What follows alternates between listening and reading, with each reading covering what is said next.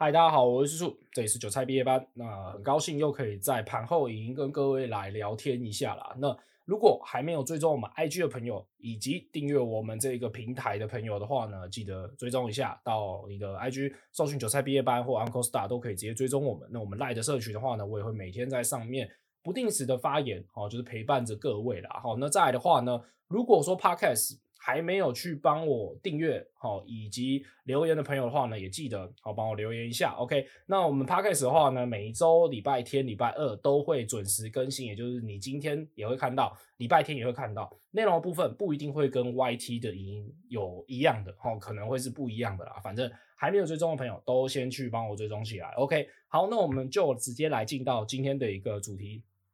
那今天的主题的话呢，就会放在。我们先用亚洲股市来做一个开端好了，来，先用日本股市。日本股市的部分的话呢，它目前是呈现一个破线的。破线意思是什么？这个地方短线上面来看，大家应该都是成本之下的，哦，也就是说赔钱的部分呐。虽然你可以看到均线的部分它都是破掉的，那下方可能还有一条季线，也就是六十日线，还有半年线，但是支撑。不一定就会有用，你懂我意思吗？它前高部分看起来从九月十五号的那个高点就是没有办法过去。好，那如果今天你是用听的朋友的话，你就是大概抓一下这个时间轴就好。就是九月十五号到目前为止的话呢，它的高点看起来就是还没有过去嘛，所以整体的一个日本股市目前它的一个走势是比较偏高档震荡的。好，再的话呢是日本股市，呃，韩国股市，不好意思，韩国股市的部分的话呢，目前它看起来。前面高点也没有挑战上去，反而它的一个半年线，也就是这半年的人的话呢，他还没有办法去消化掉这些赔钱的人，也就是说这半年的人他都还是呈现一个没有这么赚钱的一个状态啊，因为他如果说单纯的用半年前来看的话呢，他其实大多数都还是赔钱的状态，所以亚洲股市、日本股市。韩国股市目前的走势都是偏比较弱势一点点的，这个是我们从线图上面可以观察到的。好，那来到了美国股市，美国股市的话呢，哪一个指数它是创下了一个近期的新高，也就是道琼指数。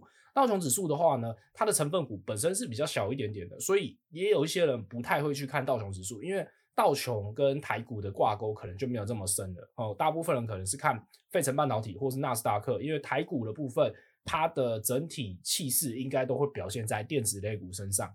好，那道琼指数是近期的一个创新高。那纳斯达克呢？纳斯达克的部分，如果你今天是用听的朋友的话呢，它的前高还是没有办法突破上去，反而在这个地方，它的这一个大颈线，哦，就是从八月一号到目前已经十二月五号这个中间的颈线，看起来还是没有办法把它站上去。好。那问题来了，一定很多人是在下方找一些支撑啊，因为它前面还有一些跳空缺口，像十一月十三号到十一月十四号这一个跳空。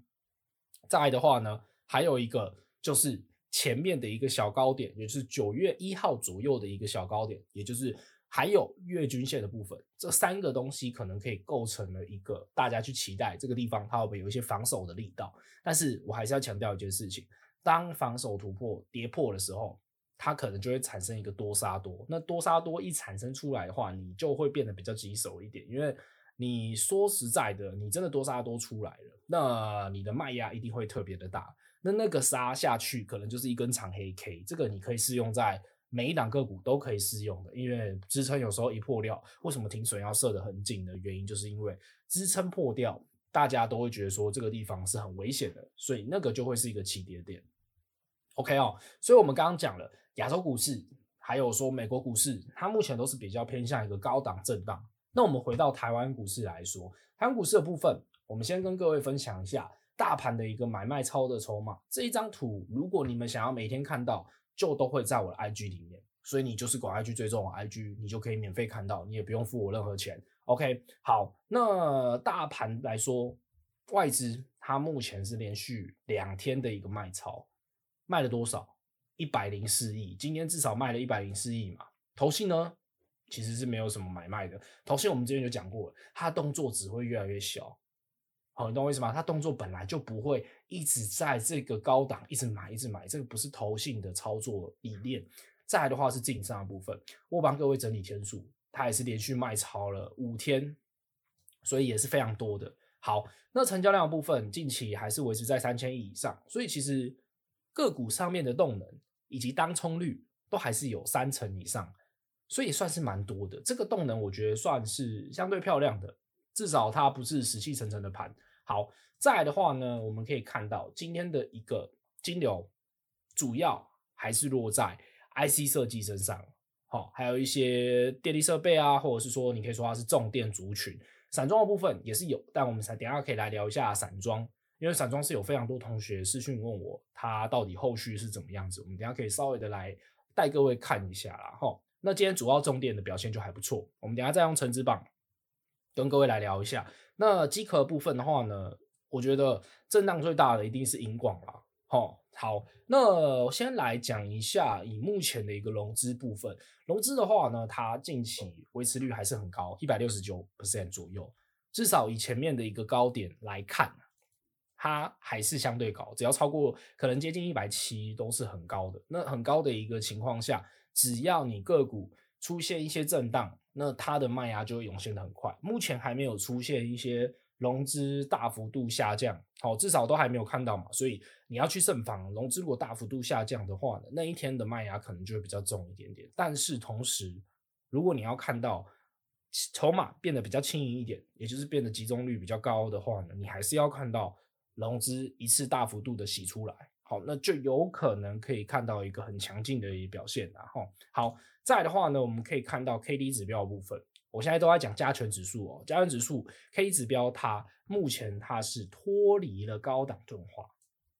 好，问题来了，我们之前就讲过了，当今天你看到脱离高档钝化的时候，你就要注意一下，它要去补跌或者是它要去跌的空间的话呢，是非常高的，因为我们都是俗称叫做超买区，超买区它是双面刃。为什么说是双面刃？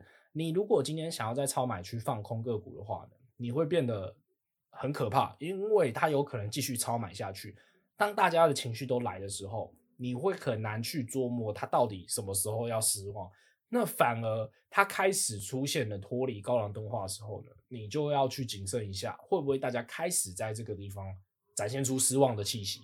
那如果展现出失望的气息的话呢，它从高档大概八十 percent 的 KD 值，它一路往下去掉的话呢，它是有很大的空间的，所以这个是要稍微慎防的一件事情了。哈，那 SD 的部分的话呢，也是快要翻绿柱，这个要稍微注意一下哈。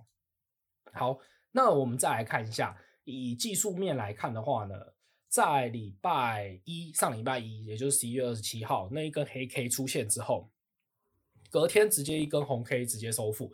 所以在多方的气势之下呢，它确实是很强劲的。不过目前它还是卡在一个问题，就是它的一个前面高点，它还是没有过。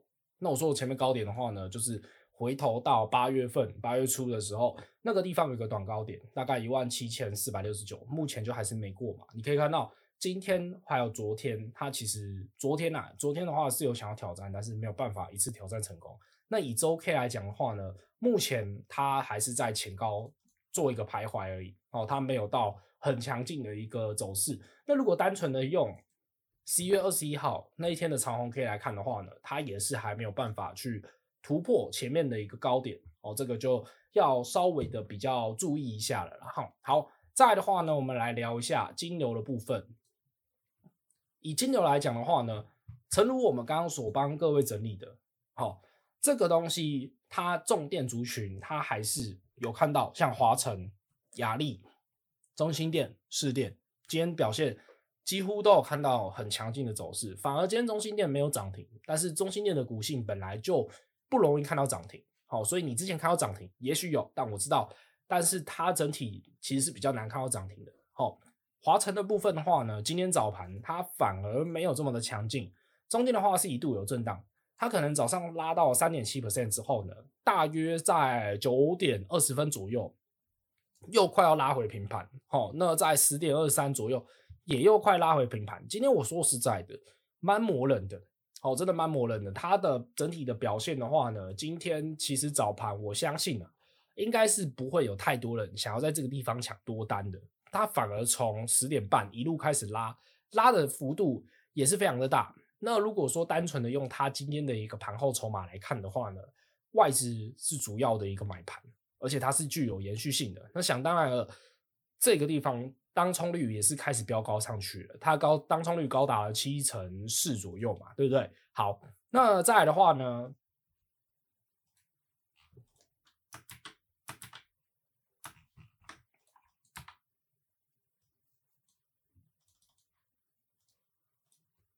我们还可以看到，哈，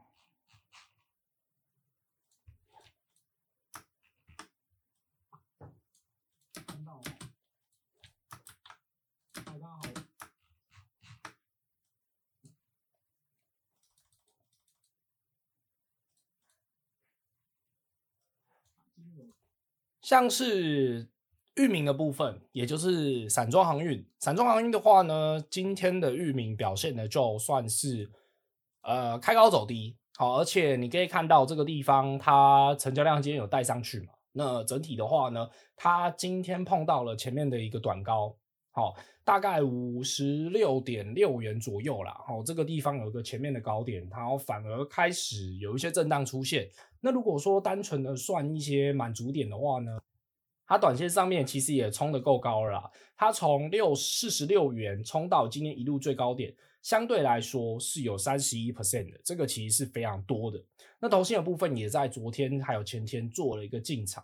那我想当然了，如果你们今天做一些像是散装航运的话呢，一定会去看的就是 BDI、BCI，这些都是你可以直接找到的。那短线上面来看，今天虽然有继续延延续上涨的，像是欣兴二六零五，还有呢像是正德的部分，都有看到一些上涨的幅度。不过，它后续能不能继续维持住，这个是你要开始注意、小心的一件事情。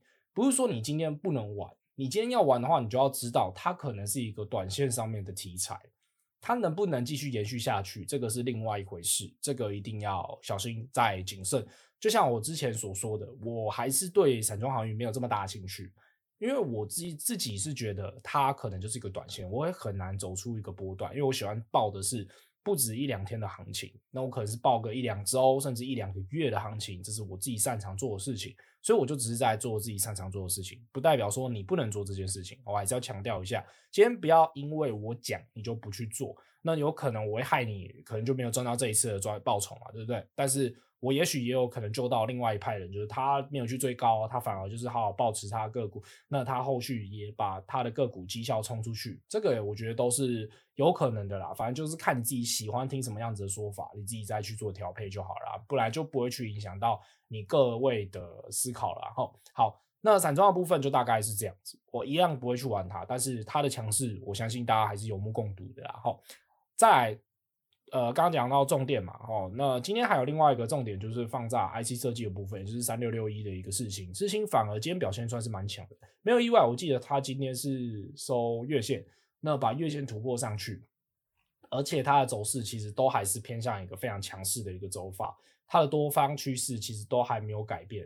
它只要在一根，其实就开布林往上去走了。那之前开布林讲过很多次了，它如果说今天开布林的话呢，那可能它的表现就很强劲。这个就是你自己要不要去看，就看自己个人。但是我觉得三六六一算是一档近期真的是很强的、很夸张的一档个股。它其实根本没有什么大跌，有啦，你说大跌吗？它才跌幅我记得都不到，该都不到十二十啦，不到二十 percent 啊，哦，算是。非常强劲啊！你要知道，强势股回档个二十 percent，这是很正常的一件事情。齁，好，那再来的话呢，还有看到像是一些跌幅扩大的，可能就像是材料 KY 四九四七六三的部分，还有一些 AI 族群的部分。AI 族群的话呢，在 NVIDIA 又接受一次铁拳，哦，又再又再接受一次铁拳了。政府直接跟你讲说，你不管怎么闹，我就是禁你。好，你不管你想要怎么设计，我就是会把你禁掉。好，那当然我之前讲过。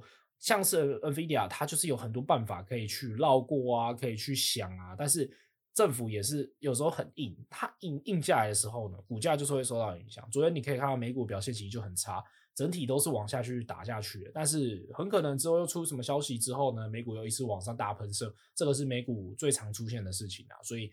在美股的一个弱势之下呢，AI 我相信它能吃到的便宜，还有占到甜头只会越来越少而已。至少你可以看到近期都是如此嘛。我们已经讲过很多天了，不玩 AI 的主要原因的话，就是我觉得它在我的自己的规划内。报酬率已经不高了，它没有像之前来的这么甜。哦，这这点我还是维持我自己的一贯的看法了哈。好，再来的话呢，IP 设计就还是创意跟三六六一做一个代理的。你可以看到像是三零三五的部分，也许中间它都有一些走势，但是它可能就没有这么的强劲。虽然说三零三五最近有一点想要去突破前面的高点，但还是被压抑住。好，这个如果你们今天是看盘后赢的朋友的话呢，你可以很明显的看到这两条。这两条前面的高点，它就是过不了，所以这个还是要特别谨慎小心一下的哈。好，那我们就讲完今天大概的一个族群啊，一个筹码部分，后续要怎么看就看你们个人啦。整体的一个筹码部分，我觉得目前就是一个高档盾高高档的一个震荡啦。那后续就看外资有没有回来。或者是说呢，自营商有没有回来？大人有没有回来玩？你要知道的事情是，十二月外资会开始休息哦，因为圣诞节要来了嘛，还有他们的新年都一样。反正呢，这个地方可能就是中小型个股活泼的时候。那中小型个股活泼会不会有行情？我觉得还是会有啦。而且在十二月第一周哦，都还是有很多十一月份营收要公布。那就希望各位的个股。真的都可以选到一些涨得不错的，我觉得不用要求说一定要涨停哦，可能涨不停就好了嘛，就是温温的涨上去就好了。只希望各位不要受大伤啊，你把你的本金留住，市场一直都在，行情也一直都在。如果你今天输了一次，千万不要用杠杆的方式把它一次打回来。如果你这次赔不回来怎么办？好，好，反正就希望大家安全啊。那我也会一直陪在各位身边哦。这样讲好像有点奇怪，好像我是你们男女朋友一样哦，没有啊，就是。啊，算了啦，不讲了。反正大家加油啦！我叔叔，我们就下次见喽，拜拜！记得订阅我们的这个频道，以及点赞这个频道，追踪我们 IG Uncle Star，拜拜。